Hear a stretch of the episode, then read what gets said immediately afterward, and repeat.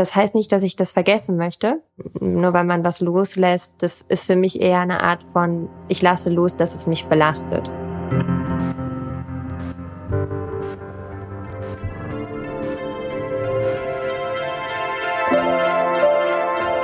Was wir wollten. Der Podcast über die Kunst loszulassen.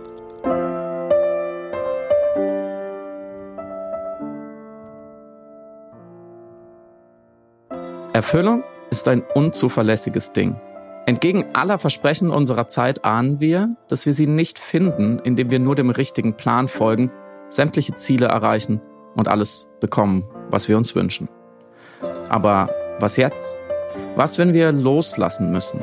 Loslassen von der Vorstellung, nur dann glücklich sein zu können, wenn das Leben uns genau das gibt, was wir uns erträumen. Mein Name ist Friedemann Karik und ihr hört, was wir wollten der Podcast über die Kunst loszulassen. Inspiriert von dem gleichnamigen neuen Netflix-Film Was wir wollten.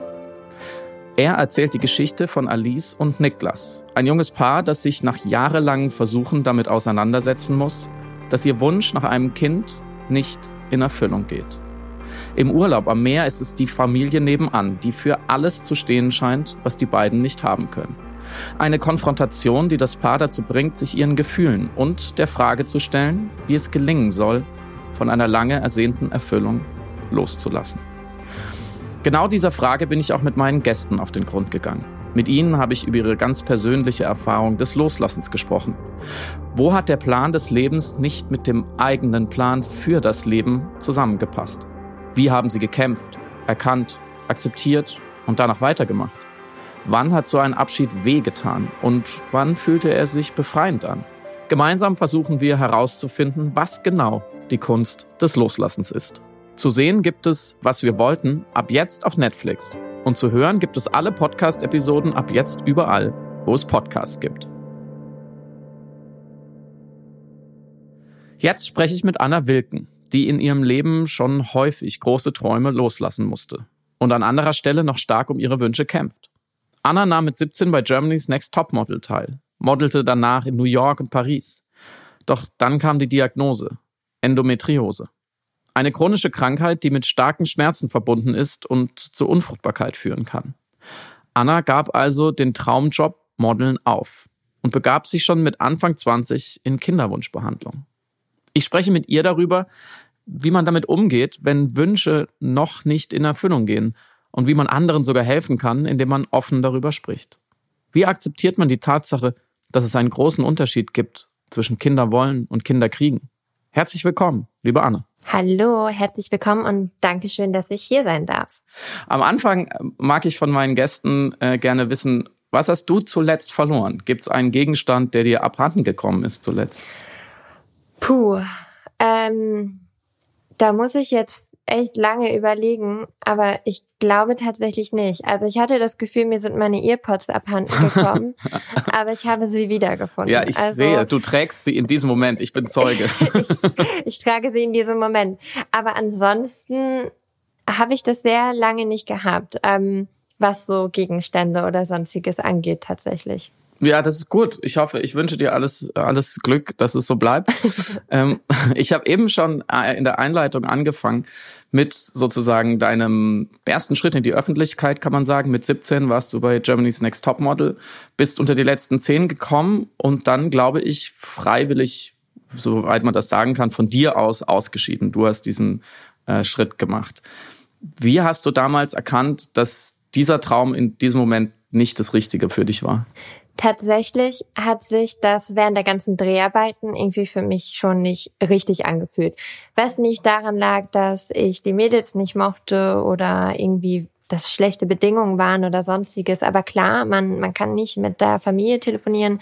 Man hat kein Handy. Ich war 17. Ein halbes Jahr vorher ist meine geliebte Oma gestorben, die ich gepflegt habe mit meiner Mutter gemeinsam. Ich wollte einfach nur weg. Und als ich da war, ging es mir einfach nicht so gut. Ich hatte auch gar kein Interesse daran, über meine Sachen zu sprechen. Auch schon damals hatte ich den Verdacht mit der Endometriose. Ich hatte echt viele Päckchen mit mir zu tragen, auch mit meiner Oma. Aber es hat sich für mich nicht richtig angefühlt, das irgendwie in die breite Welt rauszustreuen, so wie ich es jetzt mittlerweile vielleicht mache. Ich konnte darüber nicht reden und war immer genervt von der Kamera. Wenn die Kamera da schon morgens bei uns gefühlt am Bett stand, war ich abgefuckt und hatte keine Lust. Und es war mir mhm. einfach zu viel Druck. Ich wollte meine Erfahrungen für mich sammeln und die nicht mit der Außenwelt teilen. Weshalb super viele auch immer gedacht haben, ich bin schüchtern. Weil man halt nicht so viel von mir mitbekommen hat, weil ich aber halt auch nicht meinen Senf überall dazu gegeben habe während der Dreharbeiten. Das war eine unglaublich schöne Zeit und meine allerbeste Freundin Betty wäre auch nicht meine beste Freundin, wenn ich dort nicht mitgemacht hätte. Mhm. Aber dort freiwillig zu gehen war für mich das Beste, was ich hätte tun können und mir fiel die Entscheidung überhaupt nicht leicht. Ich habe sie dann einfach getroffen und einfach gemacht und habe mich danach echt befreit gefühlt. Das war ja wahrscheinlich dein großer Traum, Model zu werden in dem Alter. Und dann bei Germany's Next Top Model zu sein, ist ja schon ein sehr, sehr großer Schritt dazu. Hast du damit gehadert, auch weil du dachtest, jetzt geht eigentlich die Karriere los und ich mache jetzt hier den Abflug? Das klingt jetzt richtig gemein, aber erstmal war es nie mein Traum zu modeln. Ich habe da random mitgemacht. Ich mochte es, fotografiert zu werden. Alle haben immer gesagt, bewirb dich doch da mal und habe mich aus Spaß beworben. Ich hatte eine feste Zahnspange. Mhm. Ich konnte überhaupt nicht auf hohe Schuhe laufen, bin ich voll ehrlich. Ich hasse bis heute es noch hohe Schuhe zu tragen, obwohl ich sehr gut in ihnen laufen kann mittlerweile. Und es war nie mein Traum. Und auch, bin ich ehrlich, finde ich, dass Germany's Next Topmodel mit dem realen Modeln nicht so viel zu tun hat. Also es klingt fies und ähm, ich will da auch nichts schlecht reden. Aber das richtige Modeln, was ich zum Beispiel in Paris erlebt habe, das war gar kein Vergleich zu Germany's Next Topmodel. Und ich war mir selber eigentlich bewusst, als ich da ausgestiegen bin, dass es für mich jetzt nicht das Ende der Karriere bedeutet. Das ist vielleicht ein Wechsel. Ich bin vielleicht nicht mehr so viel dann im Fernsehen oder mache bei irgendwelchen weiteren Shows mit, sondern habe mir dann halt einfach eine Agentur gesucht. Ich hatte viele Angebote und bin dann meinen Weg gegangen. Und der war unabhängig von Germany's Next Topmodel, weil tatsächlich gerade im Ausland, gerade in Paris, wo ich sehr viel Zeit verbracht habe, da hat sich niemand um Germany's Next Topmodel geschert. Also mhm. da ging es um mich. Da ging es darum, dass ich Typ Anna bin wie ich laufe und wie ich aussehe. Und vielleicht auch manchmal überzeugt ja auch irgendwo der Charakter bei einem Casting. Mhm. Und so war das dann halt auch. In den Traum vom Modeln habe ich auch kurz gelebt und auch sehr gerne. Aber als ich wirklich das Modeln verlassen habe, da war ich noch kein Content Creator, Influencer, wie man auch mhm. immer mich betiteln möchte, und habe damit noch nicht wirklich mein Geld verdient. Also da war das gerade erst in der Aufbauphase und mit dem Modeln habe ich Geld verdient. Mir hat das prinzipiell auch Spaß gemacht und dieses Gefühl für einen großen Designer ähm, auf dem Runway zu sein, das ist unbeschreiblich. Das ist total mhm. cool. Und da zu sagen so, hey, mein Körper macht nicht mehr mit.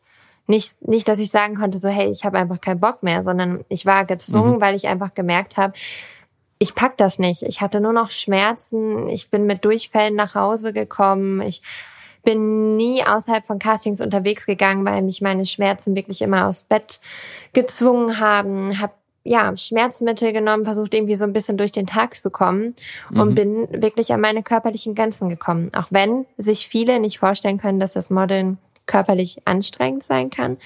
Aber klar, wenn man da so zehn Stunden bei einem Designer rumsteht, damit er seine neue Kollektion abstecken kann und man dann so schlimme Schmerzen hat, dass man nicht mal mehr gerade stehen kann, ist es körperlich schon eine Herausforderung für mich gewesen. Gab es denn zum Beispiel von Seiten der Kunden oder der Agentur Verständnis dafür, dass du einfach nicht so leistungsfähig warst, wie sie sich vielleicht gewünscht haben, einfach weil du krank warst? Oder wurde da gar nicht drüber gesprochen? Also ich muss ehrlich gestehen, meine deutsche Agentur hatte wenig Verständnis dafür. Da war es oft so, dass sie mir auch das Gefühl gegeben haben, ich bin eher so eine Mimose. Mhm. Aber ich meine, hey gut, als ich zwei Monate in New York war, habe ich mir das auch nicht ausgesucht, in der Notaufnahme zu landen, weil ich Schmerzen habe. Und ich war alleine da, ich war 19, also ich bin immer schon viel gereist und es war auch nicht so, dass ich total lost war, wenn ich irgendwo im Ausland war, aber das war definitiv für mich auch keine schöne Erfahrung. Und auch die Agentur in New York war auch nicht so verständnisvoll. Die, die am meisten Verständnis hatten, waren tatsächlich immer meine Agentur in Paris. Die habe ich sehr geliebt und auch jetzt so zwischendurch denke ich mal so, boah, noch einmal so eine Fashion Week mitzumachen, hätte ich irgendwie jetzt wieder Bock drauf, weil jetzt fühle ich mich bereit und würde das machen und die hatten Verständnis und bei den Kunden ist es unterschiedlich gewesen. Jetzt zum Beispiel bei Social Media ist es gar kein Vergleich. Also mein Management hat mega Verständnis, egal was ist, die versuchen alles umzulegen. Auch die Kunden. Ich glaube, es gab bisher keinen Kunde, der irgendwie gesagt hat, so, nee, geht nicht. Wir verlangen das jetzt, Anna muss das jetzt machen. Und das finde ich eigentlich ganz schön und cool. Und damals war es beim Model nicht so. Ich weiß nicht, ob es sich bis heute geändert hat. Würdest du sagen, im Nachhinein jetzt mit ein paar Jahren Abstand überwiegt das Gefühl des Verlustes, weil du diese Karriere zumindest vorerst aufgeben musstest? Oder der Befreiung, weil du diesen Schritt gemacht hast und es dir einfach viel besser tut? Ich tendiere zu zweiteres, also zur Befreiung, mhm. weil ich es einfach total cool finde, dass ich mein eigener Herr bin und dass ich nicht fremdgesteuert werde und nicht wie so eine Puppe machen muss, was die Leute von mir verlangen. Andererseits hätte ich auch gerne gewusst, wie weit es noch gegangen wäre. Also es gab viele coole Jobs und auch bei Dior war ich einmal in der sehr engeren Auswahl für einen sechs Wochen langen Job, den ich am Ende einfach nur verkackt habe und ähm, auch weil da eben die Bedingung war, dass man da nicht fehlen darf. Und ich habe mir so einen Kopfstress gemacht, weil ich mir so dachte, so, boah, fuck, was mache ich, wenn ich da Schmerzen kriege? Ich kann das nicht steuern. Was passiert dann? Und die fanden mich total toll und im Endeffekt hat es nicht geklappt und ich bin mir sehr sicher, dass es auch daran lag, dass ich mich einfach wie fremdgesteuert gefühlt habe und das Feeling vermittelt habe, so, boah, nee, ich darf den Job nicht kriegen, weil wenn ich da ausfalle, ich habe halt keinen Zwilling. Mhm. Und da denke ich mir dann halt zwischendurch so, ist es irgendwie schade, weil da hätte ich manchmal schon gerne gewusst, wo meine Reise noch hingegangen wäre und wo sie hingehen könnte, weil ich halt von allen Seiten gehört habe und auch immer noch höre, dass ich, was das Äußerliche angeht, sehr viel Potenzial hatte, gerade für den Fashion-Bereich. Aber von meiner eigenen Einstellung, da sind viele Dinge, die ich nicht vertreten kann. Und da weiß ich, was das angeht, ist es kein Verlust, sondern eine Befreiung. Also es ist so ein Mix-Ding einfach, ehrlich gesagt. Verstehe. Es ist schon ein richtig hartes Pflaster, oder? Die Modewelt. Wenn du, wenn du das so erzählst, es klingt wie Profisport, wo man funktionieren muss, körperlich. Ja, man muss definitiv funktionieren. Ähm, es wird ja oft sehr schlecht übers Modeln geredet und natürlich klang das auch alles eher negativ. Ich hatte natürlich auch tolle Phasen. Also gerade wenn mein Booker mich abends um 23 Uhr noch angerufen hat, weil er mir sagen wollte, dass Rick Owens mich für seine Show gebucht hat und Yoshi Yamamoto mhm. auch und mich da aus dem Bett geklingelt hat und man einfach hören konnte, wie der fast geweint hat vor Freude für mich. So, das sind halt voll schöne Momente, weil man sich so denkt, ey, da fiebern halt Leute mit dir mit. Und ich glaube, dass nicht nur, weil sie Geld an einem verdienen, sondern weil man baut eine persönliche Beziehung auf, wenn man für Monate im Ausland ist, wo keine Eltern und Freunde dabei sind. Ich bin immer schon ein Heimweh-Scheißer gewesen.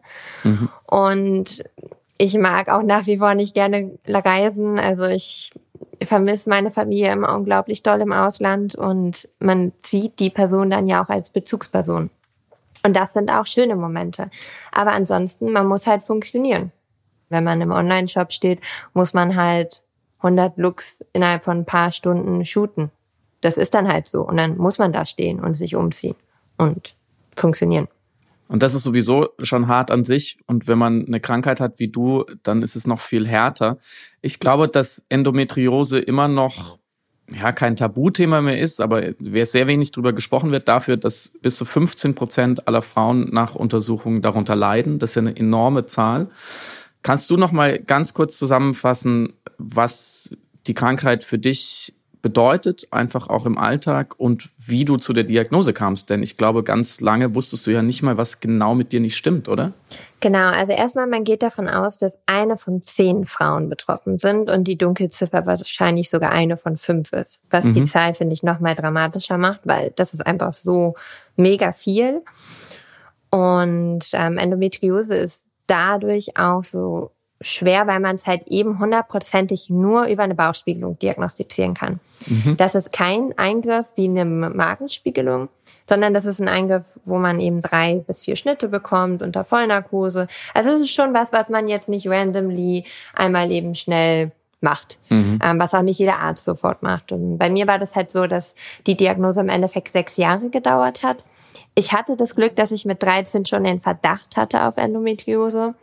Meine Ärztin hat aber immer gesagt, ich sei eigentlich viel zu jung. Mhm.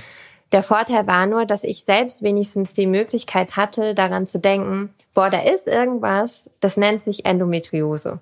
Da kann ich mich informieren. Geglaubt hat mir in meinem Umfeld natürlich trotzdem keiner. Leider weder meine Mutter noch mein, meine Freunde noch eben die Ärzte, Gynäkologen. Ich war Scheidungskind, aber ganz klar, ich will Aufmerksamkeit. Ich war dünn, natürlich war ich da bulimiekrank und magersüchtig. Das ist jetzt sehr ironisch gemeint. Ähm, aber klar, das, das lag für die Ärzte auf der Hand. Etwas, was man nicht äußerlich sehen kann, ist für viele ein schwer greifbares Thema. Und das nicht nur für Ärzte leider, auch generell fürs Umfeld. Und dann, als ich nach Berlin gezogen bin, habe ich mich selber auf die Suche gemacht, ähm, bin zu einem Endometriosezentrum gegangen und relativ schnell habe ich dann einen OP-Termin bekommen und dann die vollständige Diagnose gehabt, was eine Riesenerleichterung war. Und es ist total weird zu sagen, dass man froh ist, krank zu sein. Mhm. Also es ist, es ist weird und ich finde, ich finde es schlimm, dass man das sagen muss, weil man das Gefühl vermittelt bekommt, weil die anderen Leute einem sonst nicht glauben. Also mhm. ich finde das schlimm, dass man schwarz auf weiß stehen haben muss, so hey, da ist eine chronische Krankheit, da ist eine Krankheit, die starke Schmerzen machen kann, die mich im Alltag belasten kann, die zur Unfruchtbarkeit führen kann, die einfach so viele Auswirkungen hat, die die Leute gar nicht richtig erkennen können. Mhm. Aber gefühlt muss man mit seinem Diagnosezettel so durch die Stadt laufen, damit die Leute sagen so, oh ja, krass, die hat ja wirklich was. Und das finde ich eigentlich, eigentlich echt schlimm an der Sache, muss ich sagen. Also da fehlt die Aufklärung und die Akzeptanz. Ja, total. Und das Verständnis. Weil, wie gesagt, gerade dieses, dass man es nicht erkennen kann, das macht es für viele Leute, glaube ich, extrem schwer. Weil man sieht es nicht. Würde ich jetzt in die Stadt gehen, und jetzt sind die Städte leer, aber wären da viele Menschen, da würde keiner mich sehen und sagen, boah, hey, die hat Endometriose, die ist krank. Da geht's nicht gut. Wahrscheinlich sind das dann eher so Leute, die sagen so, oh, die sieht ja perfekt aus, die hat ein perfektes Leben, bei mhm. der ist alles super so. Und das ist halt irgendwo die Schwierigkeit an der Endometriose, weil es nicht sichtbar ist und weil man das so einfach nicht so gut nachvollziehen kann. Du sagtest gerade, dass es nicht mehr so ein richtiges Tabuthema ist, aber ich finde, es ist noch voll das Tabuthema, weil selbst über die Periode wird kaum gesprochen mhm. und die Periode ist ein großer Teil von der Endometriose. Und auch bei der Endometriose, also es wird besser, es reden immer mehr darüber. Es gibt immer mehr tolle Artikel und Fernsehbeiträge, Podcasts, mega coole Accounts auf Instagram. Aber trotzdem, so viele wissen nicht Bescheid, was für Auswirkungen Endometriose hat. Wie beeinträchtigt die Krankheit dich heute noch? Heute muss ich für mich persönlich, der Weg ist natürlich immer sehr individuell, was mir auch sehr wichtig ist zu sagen, sagen, dass ich relativ gut aktuell damit zurechtkomme, einfach weil ich einen Weg für mich gefunden habe, damit umzugehen. Als ich die Diagnose bekam, bin ich zwei Jahre lang in ein Loch gefallen. Ich hatte ganz schlimme Depressionen. Ich bin nie feiern gegangen, nie weggegangen mit meinen Freundinnen. Ich meine, ich war 19, also man geht davon aus, wenn man in Berlin wohnt, dass man das tun würde. Ich habe es nicht gemacht, weil ich zu viel Angst hatte, im Club Durchfall vor Schmerzen zu bekommen und mich immer schlecht gefühlt habe, schlimme Schlafstörungen hatte, irgendwann Panikattacken dazu kamen und ich hatte keine Freude am Leben. Also mir ging es nicht gut, ich konnte nicht lachen. Ich hatte einfach andauernd Schmerzen, musste da beim Modeln funktionieren und eigentlich angefangen hat es mit dem Weg der Besserung, als ich anfing zu sagen, so hey, ich schaffe das, was mich noch mehr belastet aus meinem Leben also loszulassen quasi, loszulassen vom Modeln. Mhm. Das habe ich damals mit meiner Psychologin gemacht. Alleine hätte ich diese Entscheidung wahrscheinlich bis heute nicht getroffen. Die hat mir unglaublich viel geholfen und habe dann versucht, in die richtige Richtung zu gehen. Ich habe angefangen, darüber zu sprechen, habe es bei Instagram gepostet. Ich habe ähm, mehr mit meinem Umfeld darüber gesprochen. Ich habe versucht aufzuklären, was gut für andere war und vor allem in erster Linie mir gut tat, weil ich mich nicht mehr verstecken musste bin damals vor drei Jahren in die Reha gegangen, was eine unglaublich krasse Selbstfindungsphase war, wo ich erstmal gelernt habe, hey, wir müssen nicht immer funktionieren. Man muss kein krasses YouTube-Workout machen, um krass zu sein. Ich kann auch zehn Sit-Ups machen. Und wenn das der Punkt ist, wo ich meinen Körper gut tue, dann ist das gerade cool, so wie es ist. Diesen Punkt habe ich vorher nie wahrgenommen. Ich musste immer alles machen können. Aber zu lernen, dass das, was ich tue, schon gut für mich ist, das war ein großer Prozess und auch die Endometriose nicht als negativ anzusehen. Ich meine, die ist scheiße. Das ist Kacke, vor Schmerzen ohnmächtig zu werden. Es ist auch scheiße, Schmerzen beim Geschlechtsverkehr, bei gynäkologischen Untersuchungen zu haben ähm, und so weiter und so fort. Aber wenn ich jetzt den ganzen Tag zu Hause bin und weine, dann macht es das nicht weg. Und diesen Punkt habe ich irgendwann realisiert, dass das, was ich tue, so gar nichts bringt. Und dass es sogar total kontraproduktiv ist. Und hat dann angefangen, der Endometriose einen Namen zu geben. Sie heißt Frieda. Mhm. Frieda ist mittlerweile eine Freundin. Unsere Freundschaft ist durchwachsen. Also mal haben wir eine richtig innige Beziehung und mal liebe ich Frieda und manchmal hasse ich sie und finde sie total nervig. Und ich glaube, das ist auch in menschlichen Freundschaften so. Und der Punkt, wo meine Freunde und Familie gefragt haben, hey, wie geht es Frieda denn, war schon so ein Punkt, wie du mit der Corona-Sache sagtest. Weil wenn jemand gefragt hat, und wie geht's Frieda, musste ich lachen. Weil ich habe dann gesagt, ja, Frieda ist gerade sickig. So, mhm. und zack, hat jemand gelacht. Und das war für mich so ein Punkt, wo ich gemerkt habe, so, okay, die Schmerzen sind total scheiße. Ich, ich nehme die ja auch ernst. Aber die gehen halt jetzt nicht weg, wenn ich jetzt auch noch hier sitze zu heulen. Und habe einfach angefangen, mein persönliches Mindset zu integrieren. Das ist ein unglaublicher persönlicher Weg und ich will damit auch gar nicht sagen, dass das jetzt jeder machen muss, weil nicht jeder ist offen für sowas und was auch immer ganz wichtig ist, viele Leute verbinden immer gleich mit der Psyche, dass man auf die Schiene gehen will, man bildet sich das nur ein. Man bildet sich das nicht ein, aber es ist trotzdem eine Frage, wie sehr man sich auf diese Schmerzen und auf diese Situation einlässt. Und ich habe gemerkt, ich kann das gut wenn es Termine gab, Sachen gab, wo ich überhaupt nicht hin wollte, da kamen mir die Schmerzen ganz schön gelegen. Also da fand ich es richtig gut. Da musste ich ja leider absagen. Wenn ich unbedingt wohin wollte, dann konnten die Schmerzen noch so doof sein. Ich habe das Beste aus der Situation gemacht. Und wenn ich halt um eins gehen musste, anstelle um vier Uhr nachts, dann war ich bis ein Uhr tanzen und ich hatte bis ein Uhr Spaß mit meinen Freundinnen. Und dann könnte ich sagen, boah, wie kacke das ist, ich muss früher nach Hause gehen, weil ich habe Schmerzen. Kann ich. Aber ich kann auch sagen, hey, ich war weg, ich hatte voll Spaß und jetzt war halt Zeitpunkt zu gehen. Und das sind so Sachen, das mache ich ganz viel. Ich habe angefangen, einfach das loszulassen, was mich belastet. Das sind Kleinigkeiten. Wenn es mich stresst, Essen zu kochen, dann bestelle ich mir was. Mhm. Wenn ich heute keinen Bock habe, einkaufen zu gehen, weil ich Schmerzen habe, dann bestelle ich und versuche es mir irgendwie liefern zu lassen. Das sind so richtig Kleinigkeiten, die ich versuche irgendwie in mein Leben zu integrieren. Würdest du sagen, du hast heute einen Frieden geschlossen mit Frieda? Also hundertprozentigen Frieden würde ich das nicht nennen, mhm. aber definitiv sind wir auch nicht mehr auf Kriegsfuß. Das ist schon mal gut. Es ist ein Mix. Also ist klar. Ich meine, ich habe auch meine Tage, wo ich heule. Also es ist nicht so, dass ich nur positiv bin. Und ich habe auch Tage, da nervt es mich, Schmerzen zu haben. Und da fuckt mich wortwörtlich einfach nur alles unmenschlich ab. Und die Tage sind auch okay. Ne? Wir sind keine Roboter, wir müssen nicht immer positiv durchs Leben gehen. Ähm, aber ich glaube, im Großen und Ganzen macht die Mischung was aus. Und so ist es auch mit meinem eigenen Frieden mit Frieda. Sehr gut. Ich hatte dich im Voraus gebeten, wie alle Gäste, einen Gegenstand mitzubringen, den du partout nicht loslassen willst, weil er dich an etwas Besonderes erinnert zum Beispiel. Welcher Gegenstand ist das? Das ist Oscar. Ist es ein Hund oder ein Hase? Ich kann es nicht ganz. Oder man, weiß man es genau? Hat man seine Art bestimmt? Er hat so Schlappohren, aber. Ja, ähm, also das ist eine gute Frage, die du da stellst. Also wenn ich so weiterhin analysiere, ich finde, sieht eher aus wie ein Hund. Okay. Die Leute, die zuhören, werden schmunzeln und die wissen es vielleicht auch schon, die mich halt eben bei Instagram verfolgen. Denn mein Hund heißt Oscar. Und er heißt Oscar aufgrund diesem Kuscheltier. Das ist das Kuscheltier meiner Oma, ähm, die eben an Alzheimer verstarb. Meine Oma war für mich wie eine Mama. Ich habe meine Oma halt mitgepflegt und ja, bis heute wünschte ich immer noch, sie wäre da und könnte das erleben, was äh, ich zwischendurch erlebe. Und ihn habe ich behalten. Wir haben morgens im Bett immer gespielt. Es gab mehrere davon. Zwei wurden, soweit ich weiß, mit ihr eingeäschert und haben damit einfach immer morgens im Bett noch gespielt und gekuschelt. Und der steht jetzt bei mir auf dem Bett. Und das ist was, was ich nicht hergeben würde. Und wenn ich traurig bin oder manchmal weine, dann lege ich mich auch einfach ins Bett und weine mit Oscar. Also sowohl mit meinem Hund als auch mit dem Kuscheltier.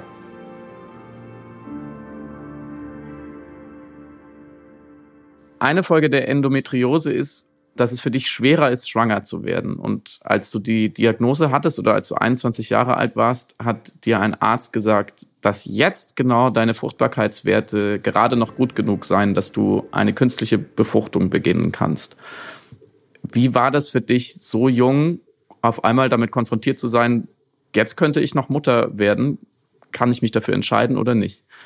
War das total seltsam? Das war mehr als seltsam und ich kam mir ehrlich gesagt voll verarscht vor. Also ich saß da und ich dachte so, ist jetzt ein schlechter Witz, weil laut meinen Bauchspiegelungen, also meine Eileiter waren immer durchgängig, ähm, was die Endometriose auch macht. Ähm, es kann sein, dass die Endometriose die Eileiter verklebt.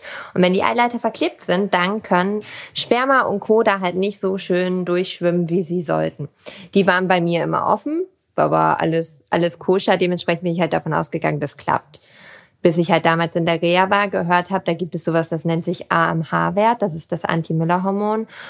Und das bestimmt so die Follikelreserve. Also ein Follikel ist das, wo ein Ei drin ist, welches mhm. beim Eisprung springt. Ähm, und das hat halt irgendwo eine gewisse Aussagekraft. Also man muss sagen, man darf nicht alles auf diesen Wert legen, aber er wird halt, wenn man in ein Kinderwunschzentrum geht, ist es somit das Erste, was halt eben geprüft wird.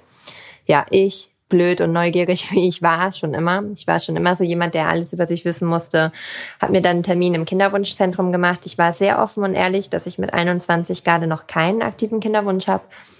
Aber es mich einfach total willbar macht, seitdem ich in der Reha war und von diesem AMH-Wert gehört habe und ich das einfach abchecken will. Ich bin da mit der Intention hingegangen, dass ich da rauskomme, mir, mir gesagt wird, ach, Frau Wilken, mhm. Ihre Sorgen waren ganz unbegründet. Gehen Sie nach Hause, läuft dass ich da hingehe und erstmal Ultraschall, so war alles okay, wieder ein paar Zysten, das kenne ich schon, und eine Woche später mit meinem Freund wieder hingehe, um die Blutwerte zu bekommen und da diesen Satz höre, Frau Wilken, Ihr AMH-Wert ist gut, mhm. gut genug, um jetzt mit einer künstlichen Befruchtung zu starten. Damit habe ich im Leben nicht gerechnet und das war total schockierend, weil ich saß da und wirklich, ich habe gedacht, der verarscht mich.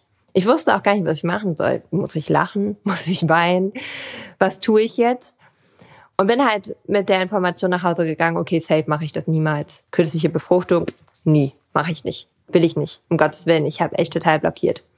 Ein knappes Jahr lang. Ich hatte nur Albträume, mich hat das total verfolgt, mich hat das total belastet, bis meine Ärztin, die meine Endometriose behandelt, mir gesagt hat, ja, Frau Wilken, ich verstehe, dass Sie das jetzt alles noch nicht wollen, aber wie ist es dann halt eben, Eizellen einzufrieren? Mhm. Und da dachte ich so, boah, ist eigentlich logischer Schachzug, clevere Idee dass das Eizellen einfrieren schon mit einer hormonellen Stimulation und, sag ich mal, den Anfängen einer künstlichen Befruchtung zusammenhängt. Darüber habe ich hier gar nicht nachgedacht. Hab's dann gemacht und das ist jetzt zwei Jahre her. Und seitdem bin ich in diesem Kinderwunsch-Game und habe dann währenddessen habe ich gemerkt, dass es irgendwie so gar keinen richtigen Zeitpunkt für ein Kind gibt und mein Freund liebt Kinder abgöttisch. Ich liebe Kinder. Wir selber waren immer froh, wenn wir zu unseren Freunden fahren konnten, die Kinder haben und haben gefühlt nur mit den Kindern gespielt, anstelle die Zeit mit unseren Freunden zu verbringen. Und meine Mama war auch sehr früh Mutter und ich habe halt während der Behandlung gemerkt, so dass es für mich gar nicht stören würde und ich auch schon einen Kinderwunsch habe, aber ich hatte so Angst vor dieser Behandlung und ich habe mich selber so blockiert, weil ich das alles so strange fand in meinem Alter und auch Angst davor hatte. Ich meine, so eine künstliche Befruchtung, das ist nicht so, dass man da eine Spritze kriegt und zack ist man krass fruchtbar und wird sofort schwanger. Da steckt mega viel dahinter. Mhm.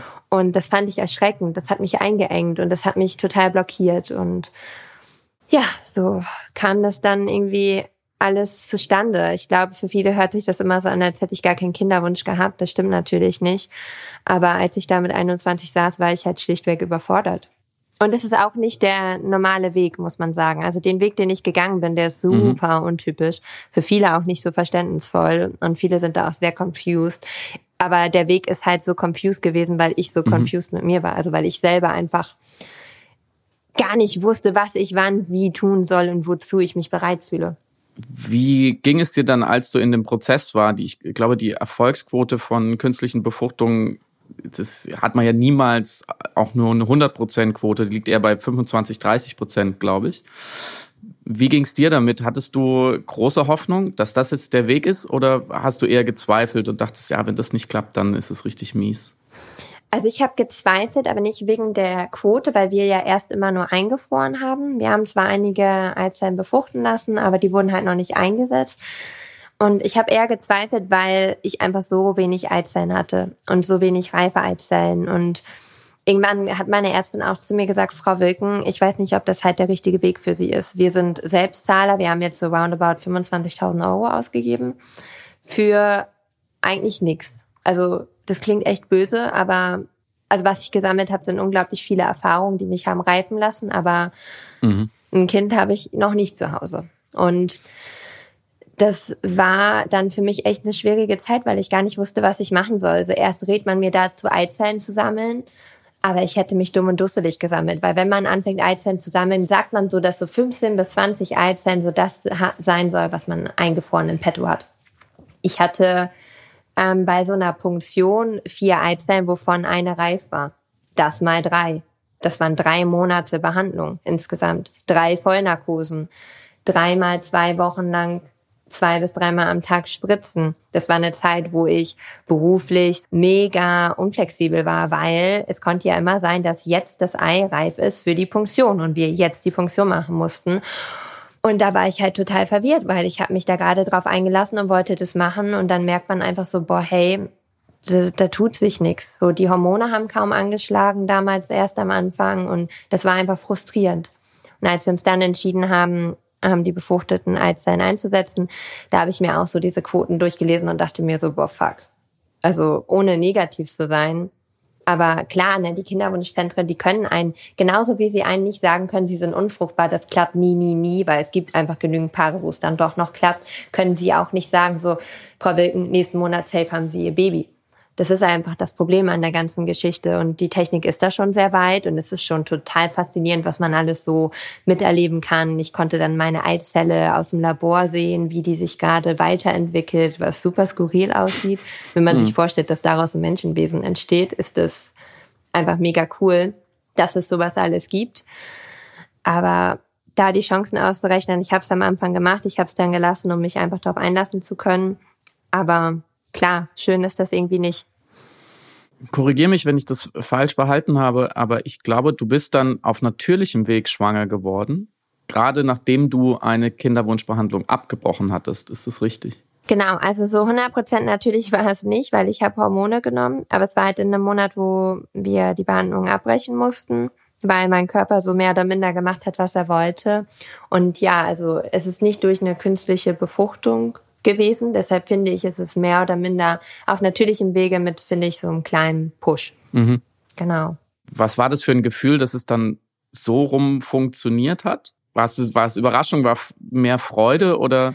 Also erstmal war ich total schockiert, weil ich so ganz random einen Schwangerschaftstest gemacht habe, wie jeden Monat halt. Also wenn man das jetzt so eineinhalb Jahre macht, ist das irgendwann nichts Besonderes mehr. Ich mache das, ich laufe durch die Wohnung und so war das auch an diesem Tag. Ich habe ihn gemacht, ich bin durch die Wohnung gelaufen, habe mein Ding gemacht, ganz entspannt. Ich, ich weiß nicht, ich hatte selbst Freunde drauf gemacht am Vorabend und hatte so ein Satin-Pyjama an und ich sah aus, weil mhm. ich einfach so krass braun war, weil den muss man ja abduschen. Und bin so wirklich wie so eine Hausfrau durch die Wohnung gelaufen und musste dann zur Toilette und bin ganz random wieder mhm. zur Toilette gegangen. Ich habe diesen Test schon ganz vergessen. und auf einmal gucke ich da drauf und da war da so ein zweiter Strich.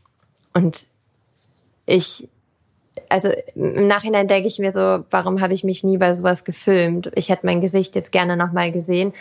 Andererseits ist diese Vorstellung manchmal auch ein bisschen schmerzlich, weil das ist was, was ich gerne loslassen würde, weil mich das zwischendurch einfach auch traurig macht, ähm, weil ich es halt bisher noch nicht wieder hatte. Aber ich stand da und ich war einfach Mhm. Ich war einfach confused. Ich habe einfach gezittert. Ich habe wirklich, mein ganzer Körper hat gezittert. Und ich dachte mir im ersten Moment so krass. Dann die so, du bist halt jetzt echt schwanger, jetzt kriegst du ein Kind. So, so nach dem mhm. Motto, okay. Ähm, ist halt jetzt passiert und war total schockiert. Aber was ich sagen muss, als allernächstes habe ich Angst bekommen. Angst, dass ich vielleicht doch nicht schwanger bin. Dass der Test falsch ist, keine Ahnung. Das war auch mit das erste, was ich dann getan habe. Ich habe im Kinderwunschzentrum angerufen und ich weiß noch, ich habe da angerufen und ähm, habe dann so gesagt, ja, hallo, ich spricht Anna Wilken. Ähm, ja, ich hatte heute Morgen irgendwie komischerweise einen positiven Schwangerschaftstest und das ist komisch. und die Frau am Telefon so, Frau Wilken, das ist doch toll. Das ist super. Ich so, ja, ja, ist toll. so völlig emotionslos, einfach weil ich so schockiert war und kam mir vor wie so ein Film in so einer Verarsche und ich hatte von Anfang an einfach mega viel Angst, dass was passiert. Und andererseits habe ich auch so gedacht, boah, wir hatten jetzt so viel Glück. Das klappt in einem Monat, wo niemand damit gerechnet hätte. Und ich einfach nur mega pisst und sauer auf meinen Körper war, weil der mal wieder sämtliches falsch gemacht hat, wir die Behandlung abbrechen mussten und ich mir so dachte so, ey, jetzt schon wieder ein Monat, wo wir keine Kinderwunschbehandlung machen können. Mich hat das so gestresst und genervt. Und in Wahrheit hat alles so seinen Lauf genommen. Und da dachte ich so, hey komm, da wird nichts passieren. Wir haben jetzt dieses Glück gehabt und das Glück wird bleiben. Wie ging es dann weiter für dich? Nach dem Schwangerschaftstest habe ich eigentlich ganz normal weitergemacht. Also ich bin ins Kinderwunschzentrum gegangen, habe Blut abgenommen bekommen, um das nochmal zu bestätigen und habe einfach die Zeit genossen. Ähm, war verwirrt darüber, was der Körper alles so in kürzester Zeit umstellen kann. Ich war dauermüde, ich hatte Dauersodbrennen. Ich habe einen Zwieback gesehen und hätte mich fast übergeben. Es ging eine ganze Weile lang so. Und das war schön. Das war, ich kam mir einfach vor wie im falschen Film, weil ich mir so dachte, so, boah, krass, wir haben mit so viel Glück. Das ist, das ist so wunderschön. Und diese Zeit, die ging an mir wirklich vorbei wie so ein Film. Ich erinnere mich nicht mehr an so vieles, ehrlich gesagt, weil das hat sich alles so surreal angefühlt in dem Moment. Einfach weil ja nicht das passiert ist, was ich schon so lange erhofft habe und wo ich so viel reingesteckt habe und wo wir beide so viel gegeben haben, um uns diesen Wunsch zu erfüllen. Und da dachte ich so, krass, so, warum haben wir jetzt so ein Glück auf einmal? Also ich war verwirrt darüber. Und ich weiß auch, dass meine Ärztin auch zu mir sagte, Frau Wilken, jetzt freuen Sie sich. Es ist alles in Ordnung, freuen Sie sich. Wir haben zum Beispiel sofort allen unseren Leuten erzählt, dass wir oder ich schwanger bin. Und viele haben ja immer dieses Tabu, vor der zwölften Woche erzählt man das nicht. Wo ich mir so denke, was ist denn, wenn in der 13. Woche was passiert? Und wovor sollte man sich schämen? Also eine Fehlgeburt ist total schrecklich und das ist das Schlimmste, was ich je erlebt habe. Und erst gestern lag ich schlaflos im Bett und habe nur eineinhalb Stunden heute geschlafen, weil ich kein Auge zu bekommen habe, eben weil ich auch noch darunter leide. Und das nicht immer alles einfach für mich ist, aber es ist nichts, wofür man sich schämen sollte, weil jede zweite bis vierte Frau hat eine Fehlgeburt. Und auch nur weil es mehr Leute wissen, erhöht es ja nicht den Druck für dieses kleine Wesen da unten. Es ist meine persönliche Meinung. Ne? Das kann man natürlich, wenn Leute sagen so, hey, für uns selber fühlt sich das richtig an, das niemandem zu erzählen, dann ist das auch die richtige Wahl. Ich kann es total nachvollziehen. Im, so im Freundes- und Bekanntenkreis gibt so viele Geschichten über Fehlgeburten und Abgänge, die dann natürlich so im engeren Kreis erzählt werden, aber wo man sehr vorsichtig ist mit dieser Information. Und ich habe das Gefühl, dass einfach sozusagen gesellschaftlich es schon so ein Stigma gibt oder Frauen Stigma empfinden, dass wenn sie kein Kind bekommen konnten, egal ob sie jetzt schon Kinder haben oder nicht, wenn sie natürlich noch keine Kinder haben, ist es vielleicht noch ein bisschen schlimmer, dass sie sich dann nicht als ganze Frau fühlen oder das Gefühl haben, sie haben etwas falsch gemacht, mit ihnen ist etwas nicht in Ordnung, was ja völliger Quatsch ist. Kannst du das nachvollziehen? Hast du dich auch so gefühlt? Ich fühle mich, seitdem ich weiß, dass bei mir unten nicht alles koscher läuft, so ehrlich gesagt. Obwohl ich selber so jemand bin und das wissen auch meine Follower. Ich finde das eigentlich total schlimm, dieser Gedanke. Und mhm. ich meine, es gibt so viele Frauen, die wollen gar keine Kinder und das ist auch voll okay. Und die sind nicht weniger Frauen, nur weil sie kein Kind haben möchten. Und diese Meinung vertrete ich zu eine Million Prozent. Und genauso weiß ich auch, dass selbst wenn es nicht sofort klappt oder wenn es vielleicht auch nie klappt, man weiß es ja nicht, ist man nicht weniger Frau. Und trotz dessen, dass ich diese Meinung habe, erwische ich mich immer wieder dabei, dass ich selber in diesen Gedanken verfalle. Weil egal wo man hinguckt, egal welchen Film man schaut, überall ist Happy Family. Ich meine, Instagram ganz geschweige denn davon. Also bei Instagram sieht man nur schwangere Frauen und tolle Familien und ey, ich gönne das jedem. Das soll gar nicht negativ klingen. Ich, ich freue mich auch für meine Freundinnen jedes Mal unglaublich doll. Und ich liebe jedes Baby aus meinem Umfeld. Aber das signalisiert immer so, dass man halt eine Happy Family sein muss und dass Kinderkriegen so das Life Goal Number One ist. Aber was ist, wenn zwischen Kinder haben wollen und können halt ein riesiger Unterschied liegt? So darüber denkt halt irgendwie keiner nach. Das wird auch nicht kommuniziert. Also es wird ja immer mehr mittlerweile kommuniziert, aber es ist trotzdem so ein Thema und dadurch fühlt man sich irgendwie automatisch so unweiblich weil gefühlt die Frauen dazu da sind, um Kinder zu kriegen. Deshalb habt ihr eine Gebärmutter. Die Gebärmutter ist dazu da, dass ich da was einnisten kann. Und das ist euer Job. So ganz flop gesagt. Das ist nicht meine Meinung, aber das ist die Meinung, die oft suggeriert wird. Und dass man sich da zwischendurch mal nicht weiblich fühlt, ist, finde ich, gar kein Wunder. Da kann man sich noch so viel Positives einreden und so tolle Freunde und Familie haben. Ich weiß auch, dass das Quatsch ist, aber ich fühle mich ganz oft blöd, weil ich nicht so funktioniere, wie ich es will. Ja. Ist eigentlich seltsam, dass das Bild noch so rum besteht, also dass das Kinderlose so abnormal ist, weil es sind ja wirklich sehr viele Menschen, ich glaube ein Drittel der Menschen in Deutschland zwischen 20 und 50 sind ungewollt kinderlos. Es ist ja längst nicht so, dass es einer von 100 ist und muss man dann bedauern. Und was du eben gesagt hast über, über Unfruchtbarkeit ist, glaube ich, bei Männern ist der Druck deutlich geringer, aber der ist auch da. Also wenn jetzt ein Mann eine Diagnose bekommt, dass er unfruchtbar ist, das ist auch ein Riesentabu, weil sich auch Männer, glaube ich, ja. dann nicht ganz fühlen. Und da fehlt es doch massiv an Aufklärung, auch schon in jüngeren Jahren. Also wir, wir haben im Biologieunterricht halt höchstens was über Verhütung gehört. Das war schon mangelhaft mit Kondomen über Bananen und so. Aber darüber, was sozusagen andersrum passiert, wenn man möchte, aber es nicht klappt, da wird doch ganz wenig drüber gesprochen oder nimmst du das anders wahr? Ich nehme das genauso wahr und ich glaube, dass es gar nicht mal unbedingt an Aufklärung mangelt. Ich glaube ehrlich gesagt, dass es am Empathie mangelt. Weil ich sehe das in meinem Freundinnenkreis, in meinem Bekanntenkreis. Wie oft fragen irgendwelche Bekannten, und wie viele Kinder wollt ihr und mhm. wann wollt ihr schwanger werden? Wo, wo ich mir so denke, ich hatte da letztens eine nette Diskussion mit Freundinnen drüber, wo ich dann gesagt habe, das ist voll, ich weiß, du meinst diese Frage nicht böse, aber das stellt man einfach nicht. Und da habe ich eine ganz schroffe Meinung. Und ich finde, das ist so eine Sache, das, das muss man nicht immer stellen, weil das suggeriert gleich so, man muss Kinder kriegen. Und für eine Person, die gar keine Kinder kriegen will, ist es total heavy dann zu sagen, ich will keine Kinder, weil dann kommt, warum willst du keine Kinder? So, und dann muss man sich rechtfertigen. Für Personen wie jetzt zum Beispiel mich ist es total schmerzlich, eben weil, und das kann ich nur immer wieder betonen, wollen und können zwei verschiedene Paar Schuhe sind ich will gar nicht sagen, dass ich nie Kinder kriegen werde. Ich bin voll positiv. Ich bin hundertprozentiger Meinung, dass ich ein Kind kriege. Nur halt jetzt noch nicht. Also ich weiß halt aktuell noch nicht wann. Und das wird passieren und ich bin sehr positiv, dass ich irgendwann wieder diesen positiven Schwangerschaftstest in der Hand halten werde. Nur halt noch nicht jetzt. Aber für den Zeitpunkt ist es total schwer, so eine Frage gestellt zu bekommen. Und ich glaube, da fehlt einfach die Empathie. Gerade bei Männern ist es, glaube ich, wie du schon angesprochen hast, ein schwieriges Thema. Weil Männer sind immer cool, Männer sind stark, unerreichbar. Und ich glaube, da, jetzt, wenn man mit seinen Kumpels in der Kneipe ist, zu sagen so, hey, Bros, ich habe schlechte, schlechte Samen, ich kann kein Kind kriegen oder wird schwer, ey, wer macht das? Also ich, ich kenne da echt wenige. Wir haben das jetzt ähm, nächstes Jahr im April kommt mein Kinderwunschratgeber raus und im Kinderwunschratgeber werden tatsächlich zwei O-Töne von Männern sein, die die Verursacher sind. Was ich richtig interessant und toll finde, weil das nochmal eine ganz andere Ansicht vom Kinderwunsch ist. Und darauf zurückzukommen, weil du sagtest, dass so viele ungewollt kinderlos sind, ey, das Kinderwunschzentrum ist rappelvoll. Ich war erst heute Morgen noch da zum Blutabnehmen.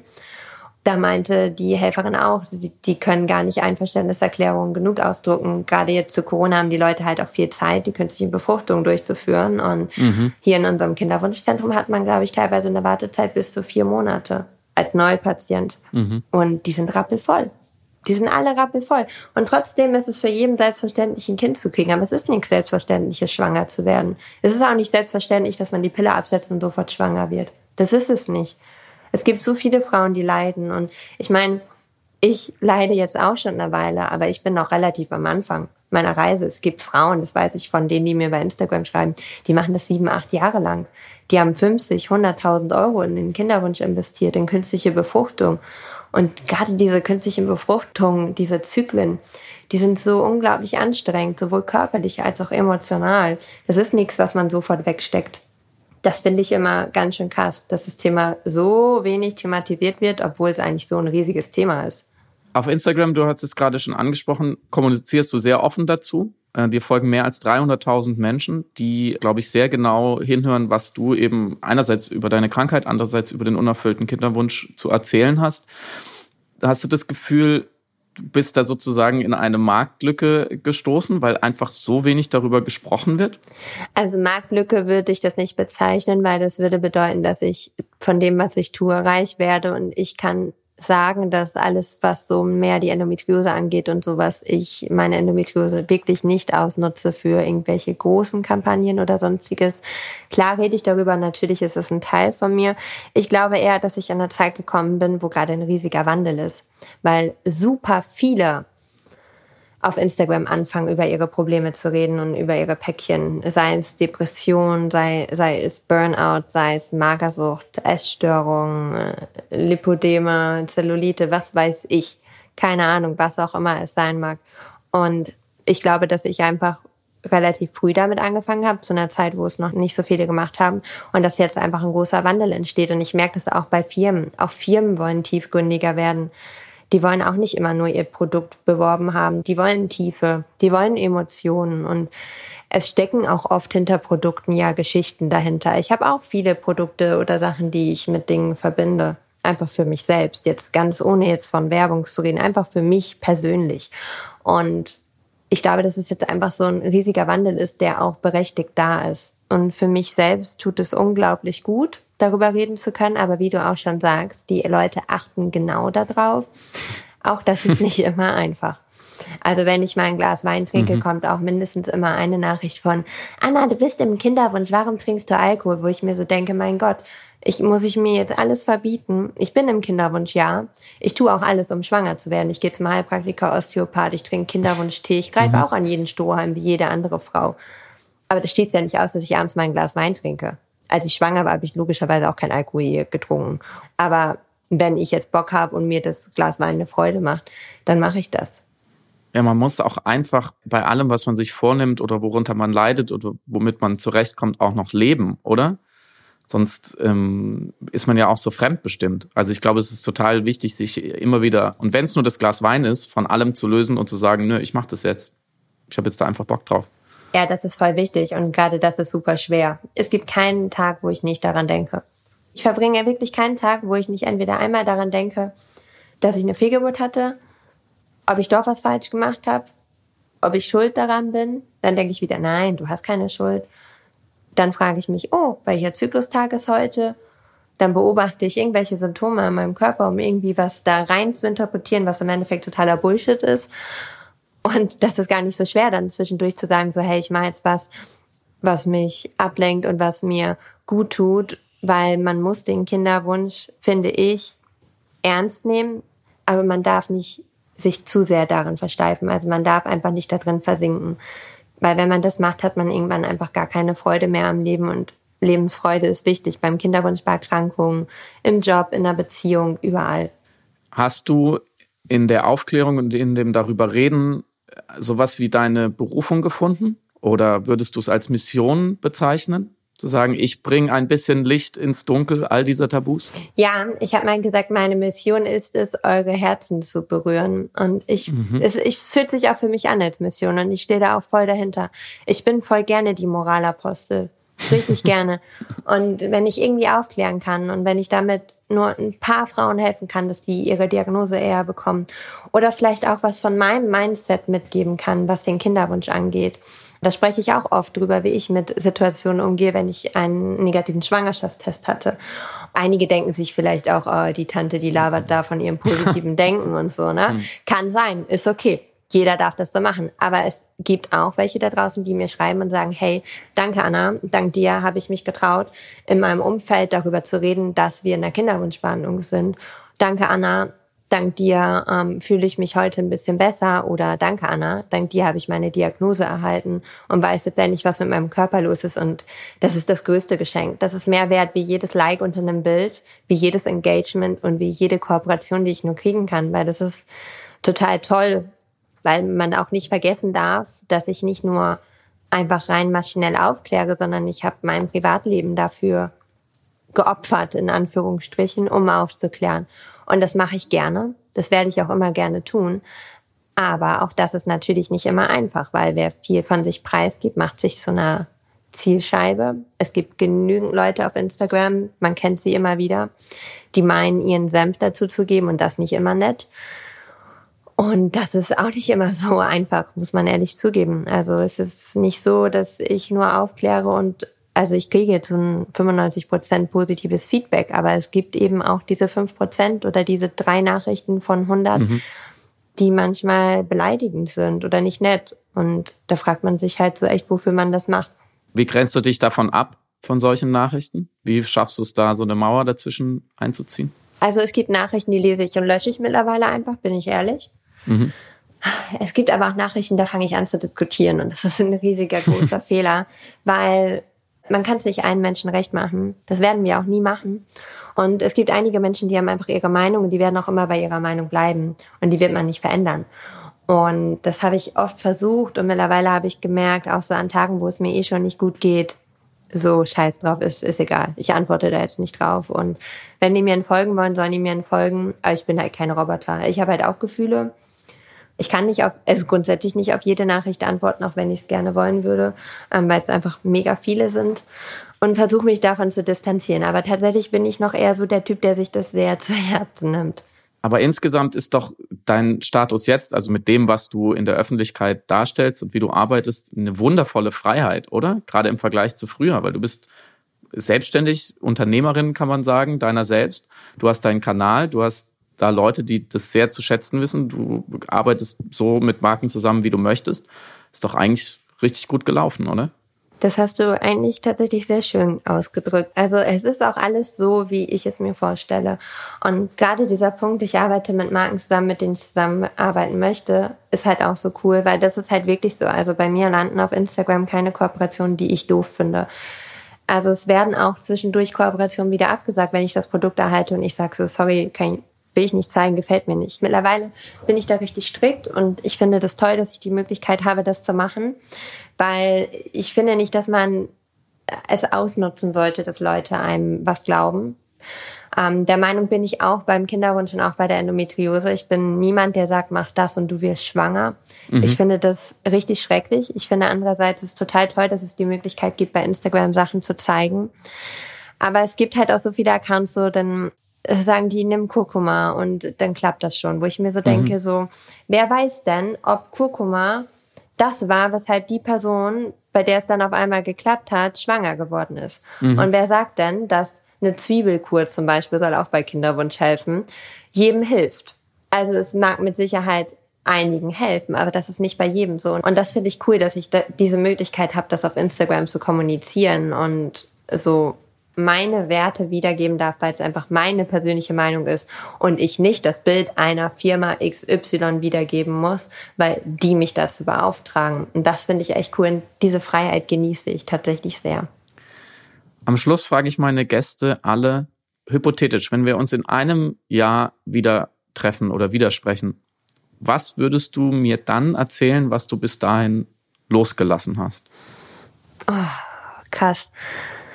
Ähm, also, ich finde das super schwer, aber ich glaube, dass ich in einem Jahr meine Fehlgeburt mehr losgelassen hätte. Eigentlich habe ich eh schon gedacht, ich hätte das getan, aber scheinbar noch nicht. Ich glaube, bis dahin hätte ich, könnte ich das loslassen. Oder ich glaube, bis dahin sollte ich das auch für mich selber loslassen. Das ist so eine Sache.